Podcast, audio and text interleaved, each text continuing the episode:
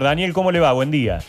Buenos días, ¿cómo les va? Bien, muy bien, muchas gracias. ¿En, en dónde se hace hincapié por estos días de verano, de temporada, en ese cuidado del turista, de las personas que visitan Córdoba? Esta campaña de turista protegido que se lleva a cabo todos los años, este año fundamentalmente nuestro objetivo es la prevención, prevenir, asesorar, difundir e informar al turista este, para que no sea víctima de mm, perjuicios en las relaciones de consumo que se dan en esta época del turismo, tanto sea turistas de la provincia o interprovinciales que vienen a Córdoba, ¿no? Claro, eh, mucho de eso tiene que ver, Daniel, por ejemplo, por alquileres de, de viviendas, lugares en donde vienen a descansar a Córdoba. Digo, por ahí puede ser uno de los puntos en donde más hay que trabajar y cuidar. Exactamente, la prevención eh, en la primera, los primeros puestos indica problemas con alojamientos, servicios gastronómicos y otros servicios al turista como excursiones y demás, Claro. que a la hora de contratar tienen que tener cuidado, los alojamientos este, eh, pueden verificarlos si están debidamente habilitados en la página web de la Secretaría de Turismo y pueden llamarnos a nosotros también por cualquier información a nuestro 0800 o a los demás medios digitales, los mails, Facebook, Instagram y todos los medios digitales al alcance, más allá de la presencia de los este, agentes de defensa del consumidor en los distintos valles serranos, porque este año, eh, por expresas instrucciones del ministro Acastelo, hemos este, puesto el acento, digamos, en la prevención y por eso el control a los proveedores de bienes y servicios para eh, que cumplan con las normativas, no aumentando los precios y brindando los servicios correspondientes. En, en este programa que está llevando adelante la, la Dirección de Defensa del Consumidor, Comercio y Minería, ustedes van, recorren los locales, por ejemplo, digo, Carlos Paz, locales gastronómicos, ustedes pasan por allí observando el tema precios y demás. Exactamente, se ha hecho ya y desde el primero de enero que se está llevando a cabo el recorrido presencial por los distintos valles turísticos. Claro. Pueden exi- hay, hay un reclamo que hemos tenido, Daniel, muchas veces aquí. ¿Se le puede exigir al, gastronómico de los puntos turísticos que reciba el tema de la tarjeta de débito? Que muchas veces nos han comentado turistas de decir, che, llego, quiero pagar y de pronto me encuentro un cartel que dice que no se acepta que me ponen recargo. ¿Ustedes han escuchado por ahí reclamos de este tipo?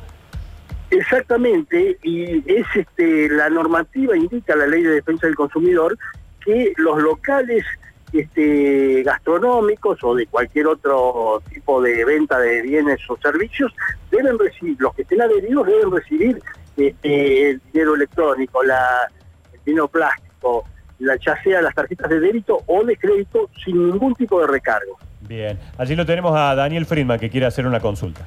¿Cómo no? Daniel, eh, hay muchas consultas habitualmente y ha habido también varias denuncias, incluso elencos de grupos de teatro fueron estafados. ¿Qué herramientas tiene el turista para cerciorarse de que lo que está contratando es verdadero, que no le van a dar ese alojamiento a otra persona que puso más dinero? Está bien pedir el DNI de la persona a la cual le vamos a alquilar la cabaña, pedirle algún servicio, algún dato adicional de pago de impuestos, por ejemplo, de la cabaña o del alojamiento que va a alquilar? Bueno, lo que decía anteriormente, el turista, el consumidor, debe estar precavido e informado a la hora de contratar un servicio de alojamiento.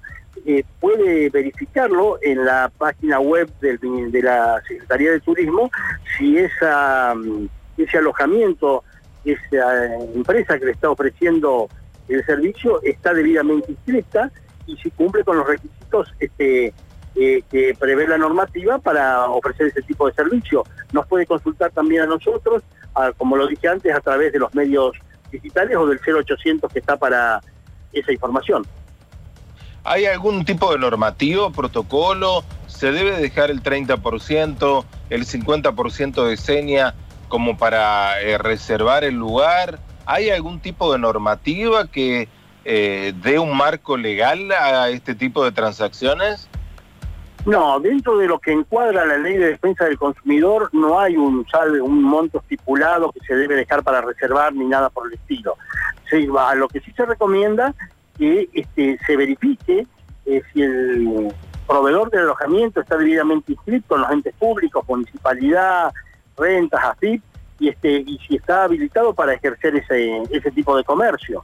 Lo demás es un contrato que se celebra con el, entre el consumidor y el proveedor de bienes y servicios, que este, hay que leerlo atentamente para no caer en ningún fraude ni engaño, ¿no? Eh, Daniel, en lo último, ¿ustedes pueden labrar actas, eh, pueden eh, sancionar, digamos, con algún tipo de multa a aquellos que se aprovechen justamente del turista? Sí, por supuesto, realizada la denuncia por parte de un consumidor o turista o usuario, este, se inician las actuaciones, primero se trata de que se repare el perjuicio, ¿cierto? mediante una instancia conciliatoria se trata de que se repare el perjuicio. Y no se logra, se le aplica de corresponder este, una sanción económica al proveedor que ha incumplido con la normativa que rige la ley de defensa del consumidor. ¿Tiene Gracias a Dios, ¿tiene conocimiento de eso? Le iba a decir, si habían hecho alguna, digamos, no. Hasta ahora, en lo que va de la temporada, no se ha tenido que aplicar ninguna sanción ni labrar ningún acta.